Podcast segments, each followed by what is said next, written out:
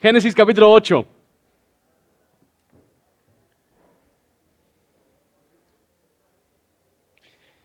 Muchos, y me incluyo, han lamentado eh, la creación y todos los efectos de las redes sociales dentro de la sociedad hoy en día. ¿verdad? Y es un poquito moda ahorita criticar y menospreciar eh, lo que es las redes sociales. Pero si hay algo que las redes sociales nos ha dado, es una plataforma enorme para gente quizás desconocida que tiene un talento tremendo. Y todos nosotros seguramente nos hemos topado con personas quienes tocan un instrumento o son músicos y tienen un talento impresionante y quizás las oportunidades de la vida no ha permitido que ellos eh, ejercieran eso como vocación, pero las redes sociales ahora ha expuesto, ha democratizado hasta cierto punto el poder encontrar el talento humano. Y pues hago mi esfuerzo de no entrar a las redes sociales sin límites y lo demás, pero si hay algo que a mí me quita el tiempo en las redes sociales es videos musicales. Em, de verdad me siento y empiezo a encontrar un par de artistas y de repente ha pasado una hora y media, estoy llorando en lágrimas, o sea, ha sido un momento impresionante. Las redes sociales nos han permitido encontrar una cantidad de talento humano que no necesariamente lo hubiéramos encontrado si no fuera por eso. Vemos quizás a personas con un sentido de humor que nos dejan riéndonos hasta que duelen las costillas. O vemos a personas con un talento increíble para diseño, para carpintería, para persuasión, para deporte, sea cual sea, por más que las redes sociales sí han contribuido ciertos efectos negativos a nuestra sociedad, y por más que las redes sociales están llenas de un montón de cosas ridículas y jamás dignas de nuestro tiempo, a la vez las redes sociales están llenas de muchas personas hermosas creando mucha belleza. Ahora, esto no es una apologética de las redes sociales, prometo. ¿Por qué les digo eso? Yo no sé si te has detenido a pensar cómo cuadra toda esa hermosura humana, toda esa belleza creada por seres humanos, ¿cómo cuadra eso con la visión que nos plantea la Biblia acerca de la condición de la humanidad? ¿Te has preguntado eso? ¿Cómo cuadra toda la hermosura, y aún fuera de las redes sociales, toda la hermosura que nosotros podemos encontrar a nuestro alrededor, todo el, el, diseño, todo el arte, toda la construcción, todas las cosas preciosas, justas, bellas, verdaderas de este mundo, ¿cómo cuadran esas cosas con la visión que nos plantea la Biblia de la condición humana? John Murray, teólogo inglés de unos siglos atrás, hizo la pregunta de esta forma. Él dice, ¿cómo es que hombres que todavía están bajo la ira y la maldición de Dios y son herederos del infierno disfrutan de tantos buenos dones de la mano de Dios. ¿Cómo es que los hombres que no son renovados por el Espíritu de Dios exhiben tantas cualidades, dones, realizaciones que promueven la conservación, la felicidad temporal, el progreso cultural, el mejoramiento social y económico de sí mismos y de los demás? ¿Cómo es que etnias y pueblos que aparentemente no han sido tocados por las influencias redentoras y regeneradoras del Evangelio, contribuyen tanto a lo que llamamos civilización humana. Para plantear la pregunta de la manera más completa, ¿cómo es que este mundo maldecido por el pecado disfruta de tanto favor y bondad de manos de su santo y siempre bendito Creador? Buenas preguntas. Las respuestas de ellas empezamos a encontrarlas en Génesis 8 y Génesis 9. El lenguaje de Génesis 8 es muy parecido, de hecho, al lenguaje de Génesis capítulo 1 de la creación. Hay una conexión textual y una conexión teológica entre Génesis 8 y Génesis 1. Si ves el orden de las criaturas y de las cosas mencionadas en Génesis 8, es un orden casi que exactamente lo mismo, igual a Génesis 1. que hasta cierto punto el autor nos está dando a entender que lo que sucede en Génesis 8 y Génesis 9 es un reinicio, es una renovación de lo que Dios inició en Génesis 1, destruyó en el diluvio. Y nos está demostrando que Dios es la fuente, el creador soberano y Señor sobre toda la esfera material. Y esta primera parte de Génesis, específicamente de Génesis 1 al 11, está contando esta gran historia de cómo es que Dios, el Dios de Israel, es el autor y gobernador sobre toda la creación y los dioses falsos de las naciones paganas a donde el pueblo de Israel va a entrar. Esos dioses no son nada. El único Dios verdadero es el Dios de Israel. ¿Y por qué lo sabemos? Porque toda la creación responde en obediencia a su voz. Y eso nos lleva a lo que podríamos llamar la idea central del día de hoy, que Dios gobierna y sostiene la creación como acto de provisión. Dios gobierna y sostiene la creación como un acto de provisión. Vemos tres partes a este pasaje. Primero bajan las aguas, de ahí se salen del arca y de ahí concluye el capítulo 8 con una promesa de parte de Dios. Veamos esta primera sección donde salen, donde bajan las aguas. Dice capítulo 8, entonces Dios se acordó de Noé y de todas las bestias y de todo el ganado que estaban con él en el arca, y Dios hizo pasar un viento sobre la tierra y decrecieron las aguas. Las fuentes del abismo y las compuertas del cielo se cerraron y se detuvo la lluvia del cielo. Decir que Dios se acordó no es como que Dios mandó el diluvio, fue a prepararse un cafecito y se le pasó de la mente y dijo, quedó Noé y el arca. No es que él había olvidado y se recordó más bien, esto es lenguaje pactual, esto es lenguaje de fidelidad, de que Dios estaba tomando en serio la promesa que él había dado de que él iba a liberar, él iba a salvar a Noé y su familia y él iba a ser fiel a esa promesa. Y vemos la fidelidad de Dios en el hecho de que él obra para que bajen las aguas. Él dice que Dios envió un viento sobre las aguas y de nuevo es aquí donde empezamos a escuchar frases parecidas a Génesis 1. Porque en Génesis 1.2 escuchamos de cómo es que el Espíritu está sobre las aguas y escuchamos de las aguas tanto de los cielos como de los abismos. Y aquí el mismo viento pasa sobre las aguas y se cierran los cielos y los abismos. Y recuerden el contexto a quien esto está siendo escrito. Esto es el pueblo de Israel a punto de entrar a la tierra prometida, una tierra llena de naciones paganas, idólatras, siendo recordados que Dios es el Dios verdadero, el Dios que gobierna toda la creación. Y este pueblo de Israel hubieran vivido una experiencia igual de milagrosa y una manifestación igual de poderosa del gobierno de Dios sobre la esfera material. Y esa experiencia eran las diez plagas y específicamente cuando Dios parte el mar rojo y permite que ellos caminen sobre tierra seca. Y nos dice el autor en Éxodo que un viento pasó para abrir el mar. Ese viento permitió que ellos pasaran sobre tierra seca. Y después ese mismo viento desistió y las aguas cayeron en juicio sobre el ejército de Egipto. El pueblo de Israel, al leer este relato de Noé, ellos hubieran tenido recuerdos de que así ha obrado Dios para con su pueblo. Dios sostiene la creación y gobierna la creación para proveer, proteger y cuidar. Noten versículo 3 al 5. Las aguas bajaron gradualmente de sobre la tierra. Y después de 150 días, las aguas habían disminuido. Y en el día 17 del mes séptimo, el arca descansó sobre los montes de Ararat las aguas fueron decreciendo lentamente hasta el mes décimo y el día primero del mes décimo se vieron las cimas de los montes. Hay muchas marcas de tiempo aquí en Génesis capítulo 8. De manera general podemos decir que llovió por 40 días y 40 noches, pero en total fueron cinco meses desde que empezó la lluvia hasta que el arca descansó sobre los montes. Y nosotros ahí quejándonos de los toques de queda. ¿Se imaginan?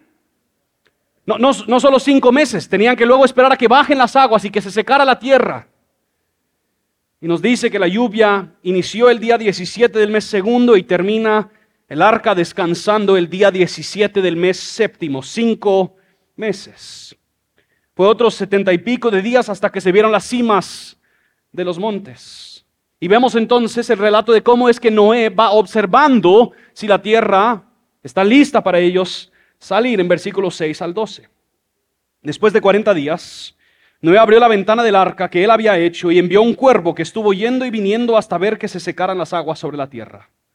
Después envió una paloma para ver si las aguas habían disminuido sobre la superficie de la tierra.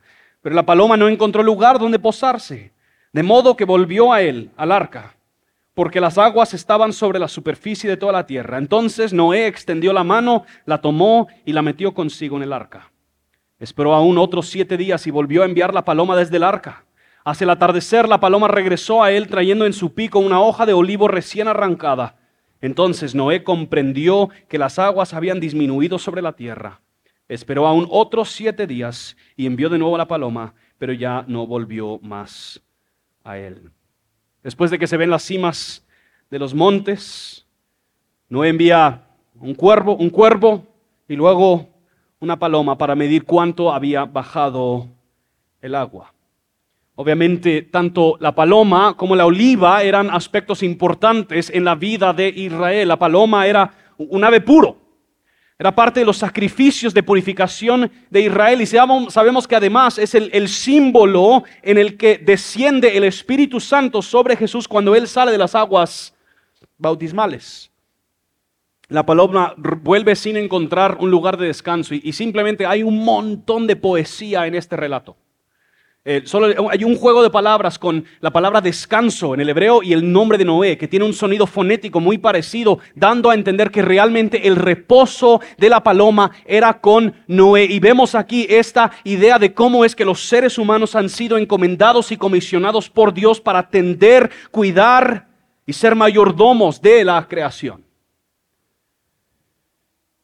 Después de siete días, Noé vuelve a enviar la paloma vuelve con esta hoja de olivo recién arrancada. Y la oliva también tenía sentido muy fuerte para el pueblo de Israel. Eh, se usaba para ungir. Específicamente, el pueblo de Israel quizás hubiera pensado en los muebles que ungieron con oliva para prepararlo para su uso dentro del tabernáculo dando a entender que la tierra allá afuera no simplemente se estaba secando, sino que Dios estaba anticipando, estaba preparando la morada de su pueblo con la misma intención y delicadeza con la que lo hace en Génesis 1, desarrollando la morada donde estaría su pueblo morando con él. Dios está preparando, anticipando, apartando la tierra para Noé y su familia.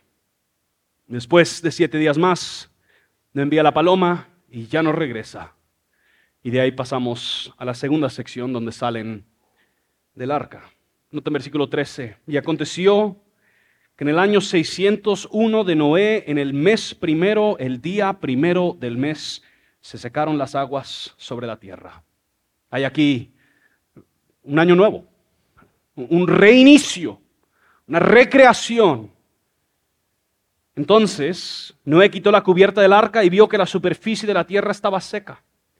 En el mes segundo, el día 27 del mes, la tierra estaba seca. Entonces dijo Dios a Noé, sal del arca tú y contigo tu mujer, tus hijos y las mujeres de tus hijos. Saca contigo todo ser viviente toda carne que está contigo, aves, ganados y todo reptil que se arrastra sobre la tierra, para que se reproduzcan en abundancia sobre la tierra y sean fecundos y se multipliquen sobre la tierra. ¿Han escuchado este lenguaje antes? En Génesis 1. Y nos explica el autor que Noé hizo precisamente eso. Salió pues Noé y con él sus hijos. También salieron del arca todas las bestias, todos los reptiles, todas las aves y todo lo que se mueve sobre la tierra, cada uno según su especie. Esta sección vemos a Dios hablar por tercera vez en este tramo de la historia de Noé.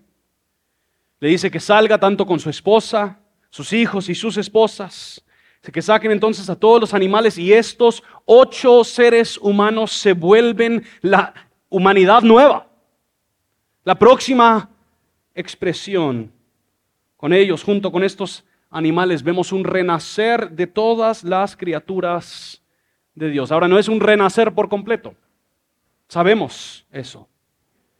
Y los últimos versículos nos demuestran esa obediencia de Noé, que él obedeció lo que Dios le dijo. Y de ahí llegamos ya a la parte donde pasaremos la mayor cantidad de nuestro tiempo hoy en esta promesa de Dios. Noten versículo 20. Entonces, Noé edificó un altar al Señor y tomó de todo animal limpio y de toda ave limpia y ofreció holocaustos en el altar. Esta es la primera mención de la construcción de un altar en adoración a Dios y para ofrecer holocaustos. Noé y este altar son un precursor de lo que sería la vida del pueblo de Israel al recibir la ley. Y de nuevo, los que están recibiendo estas historias, el pueblo de Israel, hubieran recién recibido la ley y estas historias le hubieran demostrado al pueblo de Israel que estos actos no iniciaron por un acto, por un deseo caprichoso de parte de Dios. Más bien, esto es su herencia, esto es su legado de cómo es que ellos han adorado a Dios. Y este sacrificio prefiguraba el rol central que tendrían los sacrificios y el derramamiento de sangre a lo largo de la vida de Israel. Vemos cómo Dios responde. Versículo 21 y 22. El Señor percibió el aroma agradable y dijo el Señor para sí, nunca más volveré a maldecir la tierra por causa del hombre. Porque la intención del corazón del hombre es mala desde su juventud, no ha cambiado la condición del hombre. Nunca más volveré a destruir todo ser viviente como lo he hecho. Mientras la tierra permanezca, la siembra y la ciega, el frío y el calor, el verano y el invierno, el día y la noche, nunca cesarán. Dios percibe el aroma agradable del sacrificio.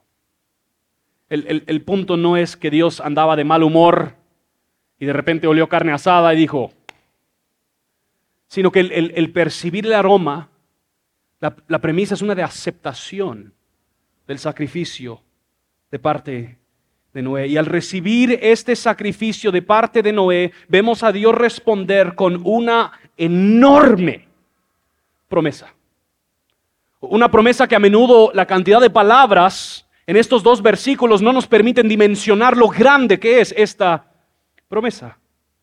Dios está prometiendo lo que en la teología nosotros hemos llamado la gracia común. Gracia común. Que a pesar de la maldad del hombre, Dios refrenará su ira hasta el debido tiempo, así permitiendo que por siglos humanos rebeldes, quebrantados, pecaminosos, aún vivan, cultiven, desarrollen y hagan uso de todo el potencial que hay en la creación. Esto no es revertir la maldición de Génesis 3, más bien es una promesa de nunca más añadir a la maldición Génesis 3. Esto no quiere decir que Dios no estaría en su derecho de juzgar. La condición de la humanidad no ha cambiado desde antes del diluvio. La humanidad sigue mereciendo el juicio por su rebelión.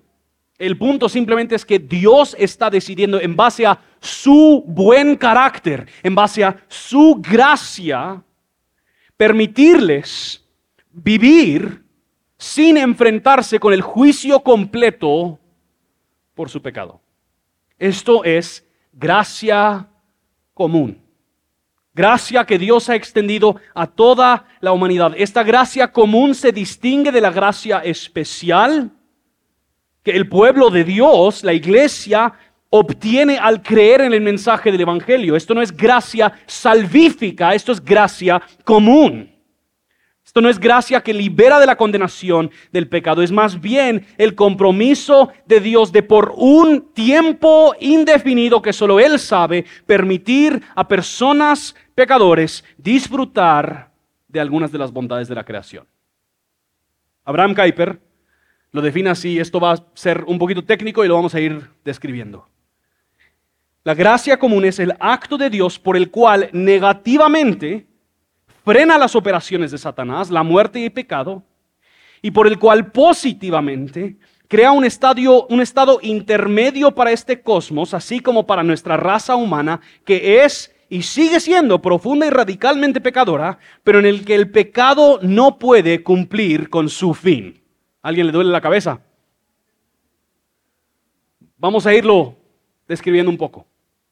Esta gracia común, esta promesa de Dios de dar este favor inmerecido, esta gracia común, lo podríamos dividir en, dos aspectos. El primer aspecto es la promesa de sostener la creación. Y el segundo aspecto es el de refrenar la maldad de la humanidad. Sostener la creación y refrenar la maldad de la humanidad. Dios le promete a Noé que él nunca más va a interrumpir los ciclos y los ritmos normales que él ha integrado dentro de la creación. Nuestra existencia como seres humanos está precariamente balanceada sobre una serie de factores ambientales, de temperatura, de clima, que si algo pequeño cambia, la Tierra es incapaz de sostener vida humana. Y Dios está prometiendo que Él va a gobernar sobre esos factores y permitir que los ciclos y los ritmos normales de la creación sigan funcionando y sigan operando para permitir la existencia, la vida y el florecimiento humano.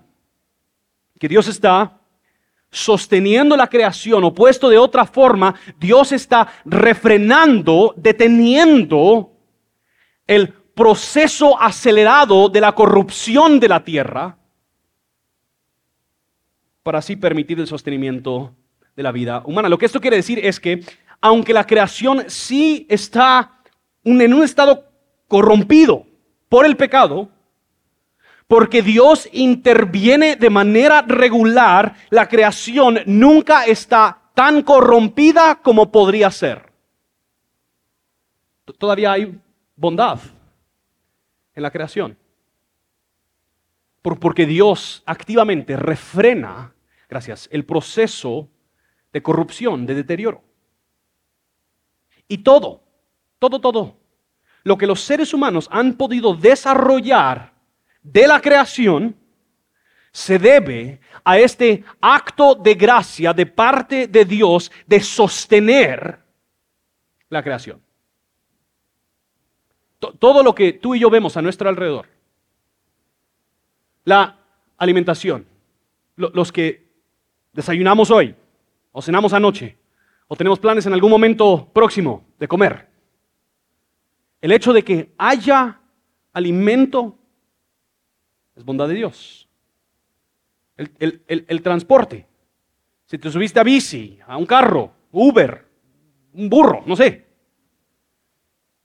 todas estas cosas son la bondad de Dios, la tecnología que existe, la infraestructura, salud, hospitales, medicina, todas estas son cosas que los seres humanos han descubierto. No, no hay ningún ingrediente que ellos han introducido ajeno a la creación, más bien los seres humanos han descubierto el potencial que Dios ha integrado en la creación y absolutamente todo el desarrollo humano de la creación se debe a esta promesa que Dios le da a Noé de que Él nunca más va a tratar a la tierra como lo trató en el diluvio, más bien Él está refrenando el proceso de deterioro para que los seres humanos puedan vivir y florecer.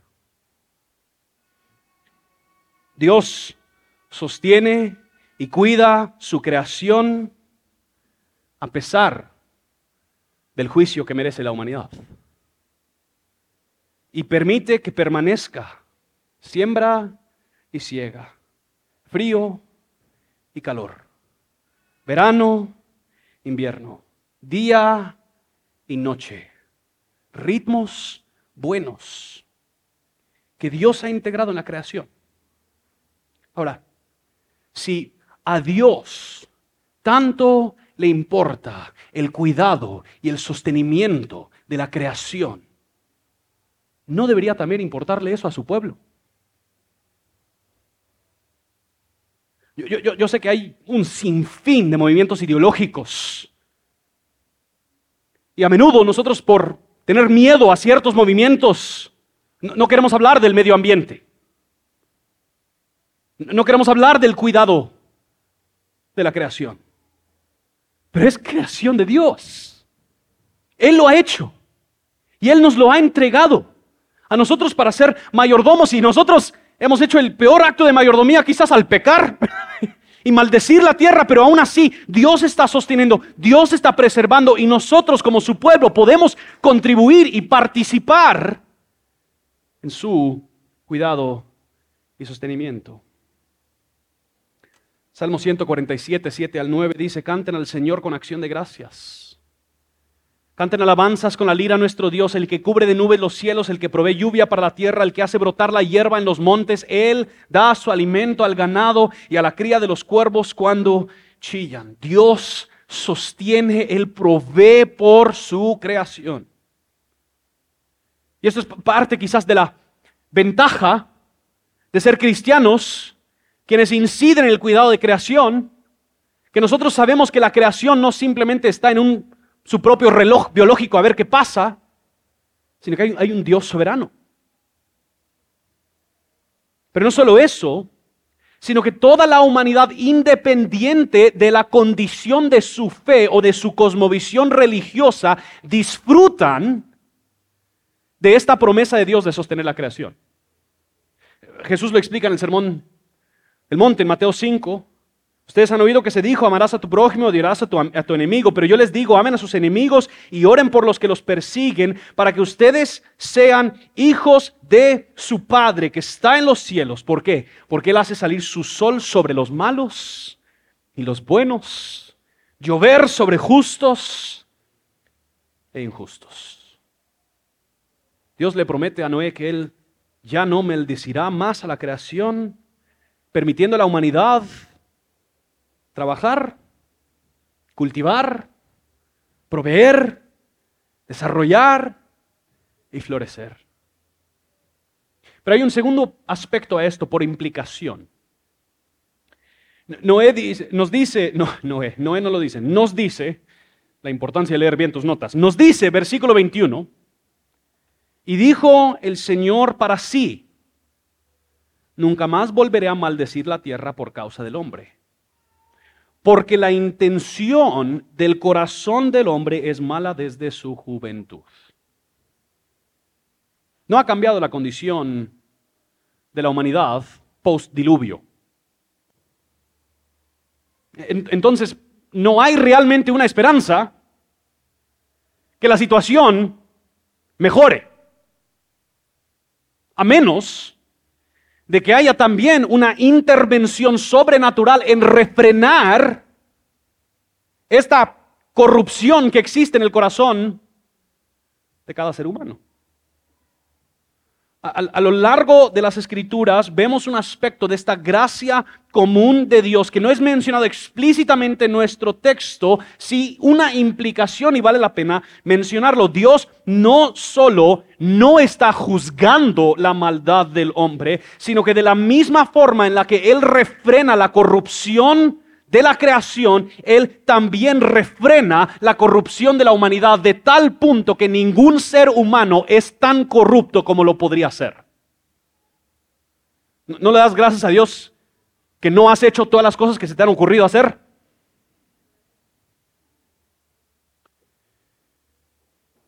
Aunque el hombre se ha rebelado en contra de Dios, Dios activamente interviene en la sociedad humana de tal forma que no ha permitido que la corrupción de la humanidad destruya todo lo bueno. Por supuesto que todo ha sido manchado por la maldad. Cuando hablamos en la teología de la depravación total, esto no quiere decir que la humanidad es malvada en su expresión total, o sea, es tan mala como podría ser. Más bien, lo que implica la depravación total es que todas las facultades del ser humano han sido trastornados por el pecado. Y, Dios está activamente refrenando los actos y las intenciones malvadas de los seres humanos y permitiendo que por medio de ellos, a pesar de su condición moral, se produzca sabiduría, se produzca belleza, se produzca justicia. ¿Cómo lo hace? ¿Cómo lo hace Dios? Cuatro formas, cuatro maneras. Espero que me estén siguiendo, sé que esto es mucha información hoy. ¿Cómo refrena Dios la maldad de los seres humanos? Cuatro maneras. Uno, sobrenaturalmente. Noten lo que dice Pablo en 2 Tesalonicenses 2, 7. Porque el misterio de la iniquidad ya está en acción, solo que aquel que por ahora lo detiene, lo hará hasta que él mismo sea quitado de en medio. E-, el Espíritu Santo está deteniendo la iniquidad y especialmente la maldad del enemigo de Dios y de la muerte en este mundo. El mundo no es tan malo, no es tan corrupto como lo podría ser porque el Espíritu de Dios está activo. La segunda manera en la que, en cómo Dios refrena la maldad de la humanidad, es por medio del imago Dei, de la imagen de Dios. Noten lo que dice Pablo en Romanos 2, 14 y 15. Porque cuando los gentiles que no tienen la ley cumplen por instinto los dictados de la ley, ellos, no teniendo ley, son una ley para sí mismos. Porque muestran la obra de la ley escrita en sus corazones. Su conciencia dando testimonio y sus pensamientos acusándolos unas veces y otras defendiéndolos. ¿Cómo llegó a estar escrito sobre sus corazones la ley? Al crear y diseñar al ser humano a su imagen, Dios ha integrado ciertos aspectos a la naturaleza humana que proceden de Él. Ahora, obviamente el, el, pecado ha afectado esto, pero sabemos que el pecado no ha destruido por completo la imagen de Dios en ellos. Eso quiere decir que todavía en cada ser humano hay destellos de la gracia de Dios, hay destellos de la creatividad de Dios, hay destellos de la verdad, de la moralidad de Dios en cada ser humano. Esto permite que aún personas en una condición moralmente comprometida puedan crear cosas bellas, cosas justas, sabias. Tim lo dice así. Esto significa que no importa quién lo realice, cada acto de bondad, sabiduría, justicia y belleza está autorizado por Dios. Dios da buenos dones de sabiduría, talento, belleza y habilidad por gracia, es decir, de una manera completamente inmerecida. Los lanza a través de toda la humanidad independientemente de sus convicciones religiosas, razas, género o cualquier otro atributo, para enriquecer, iluminar y preservar el mundo. todo el arte que nosotros disfrutamos, toda la arquitectura hermosa, infraestructura preciosa, tecnología impresionante, cada iniciativa que procura el bienestar de otras personas, que persigue la justicia. Cosas que en muchos casos son llevados a cabo por personas que no comparten nuestra cosmovisión, son manifestaciones de la gracia común de Dios al impedir la destrucción completa del imago Dei en ellos. Solo imaginen por un momento, porque a veces en el movimiento cristiano promovemos un separatismo muy radical. A tal punto que nosotros damos a entender, bueno, las únicas cosas buenas en el mundo son las que son hechas por cristianos. Pero hasta, hasta qué punto es consecuente eso? La, la silla en la que estás sentado, solo te vas a sentar en sillas producidas por empresas dirigidas por cristianos. La ropa que te pusiste hoy, el, vehículo en el que viniste y todas las diferentes partes, todos los ingenieros del carro, esto tiene que ser, vamos a crear un carro cristiano, para los cristianos. Al, al contrario, porque nosotros sabemos quién ha diseñado al ser humano. Cuando vemos destellos de belleza, creado por personas independientes de su cosmovisión, podemos gozarnos en la creatividad de nuestro Dios. Que hay muy buena música. Amén. Hecha por no cristianos. Cuidado, pastor. Hay muy buenas películas, buenas historias, buenos libros. Y nosotros porque sabemos lo creativo que es nuestro Dios y que Él ha diseñado al ser humano y lo ha sellado con su imagen, podemos nosotros gozarnos en la creatividad de nuestro Dios. Dios refrena la maldad sobrenaturalmente por el imago Dei, pero también por medio de su pueblo. Noten Mateo 5. Ustedes son la sal de la tierra. Pero si la sal se ha vuelto insípida, ¿con qué será salada otra vez? Ya no sirve para nada, sino para ser echada fuera y pisoteada por los hombres. Ustedes son la luz del mundo. Una ciudad situada sobre un monte no se puede ocultar, ni se enciende una lámpara y se pone debajo de una vasija, sino sobre el candelero y alumbra a todos los que estarán en la casa. Así brille la luz de ustedes delante de los hombres para que vean sus buenas acciones y glorifiquen a su Padre que está en los cielos. De esto hemos hablado mucho en Reforma. Dios ha colocado en medio de una sociedad que no lo obedece a Él, ha colocado en medio de esa sociedad su pueblo, una humanidad nueva, una ciudad alternativa a la ciudad en la que vivimos. Y Él nos ha invitado no simplemente a congregarnos en edificios y aplaudir y cantar y qué bonito y de ahí regresamos, sino que Él nos ha invitado a incidir en la sociedad de manera proactiva, creando, desarrollando, construyendo y también protegiendo, persiguiendo la justicia, clamando y dándole una voz a los que nuestra sociedad ha marginado nos ha llamado a nosotros a encarnar su presencia, sus propósitos, su reino, hoy, ahorita, en este momento. Y Él por medio de la incidencia de la obra de su pueblo, preserva. Que cuando nosotros perseguimos la justicia, cuando nosotros somos misericordiosos, generosos, cuando aún instruimos a nuestros hijos, enseñamos y nos confrontamos los unos a los otros, nosotros estamos obrando junto con Dios en refrenar la maldad y ver su reino establecido. El cuarto factor, la cuarta manera en la que Dios refrena la maldad, es por medio del gobierno. Noten Romanos 13, 1 al 4. Sométase toda persona a las autoridades que gobiernan, porque no hay autoridad sino de Dios, y las que existen por Dios son constituidas.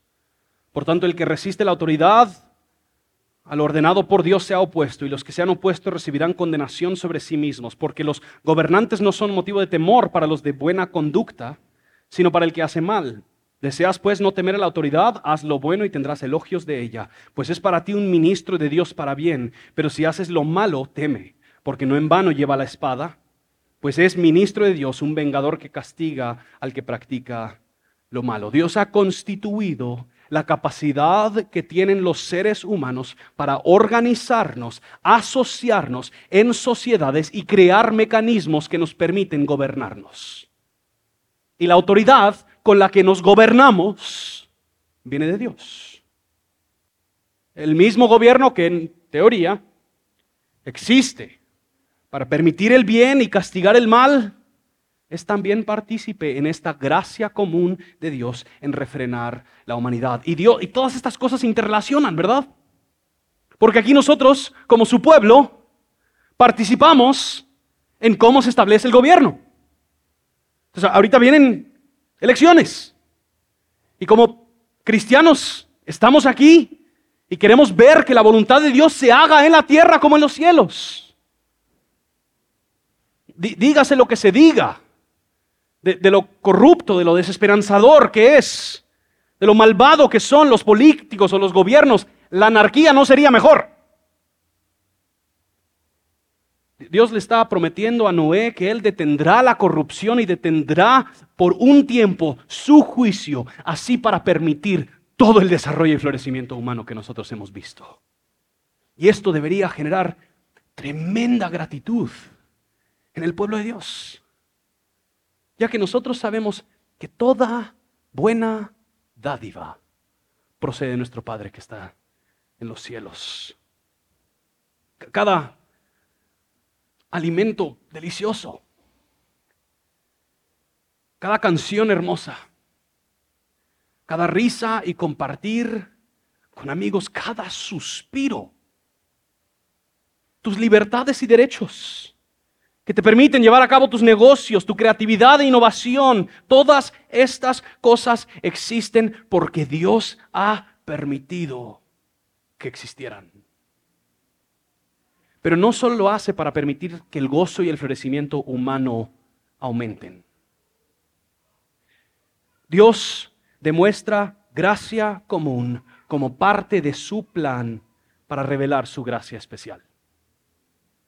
Noten lo que dice Pablo en Romanos 3.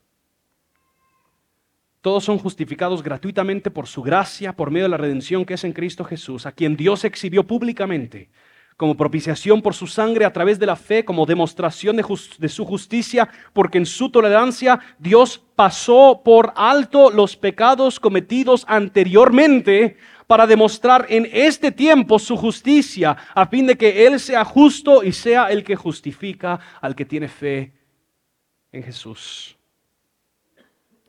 Dios desde los tiempos de Noé está siendo paciente, tolerante, porque su buena voluntad es que Él mismo se introduzca en la historia humana y reciba en sí el juicio que nuestro pecado merece.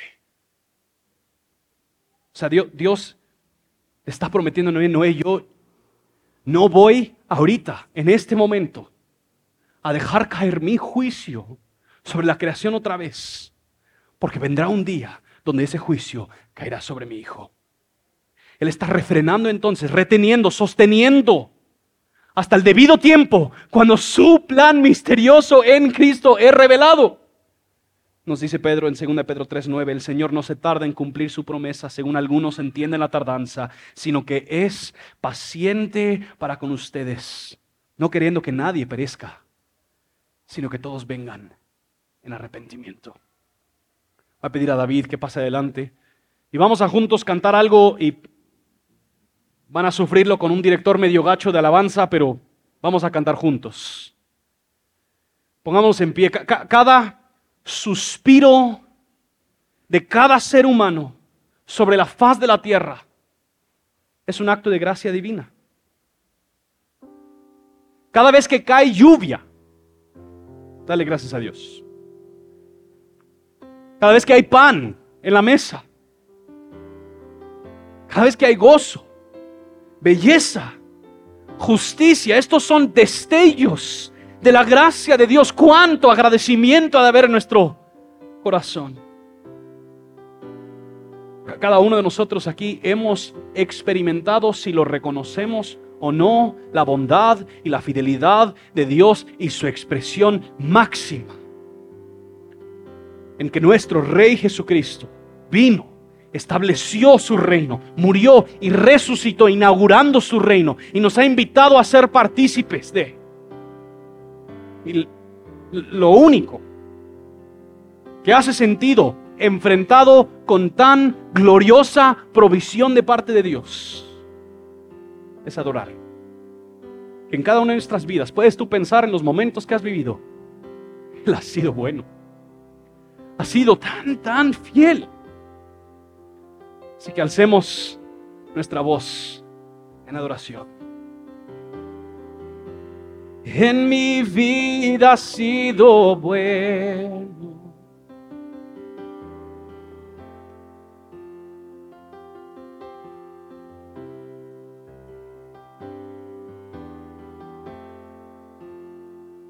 Con cada aliento,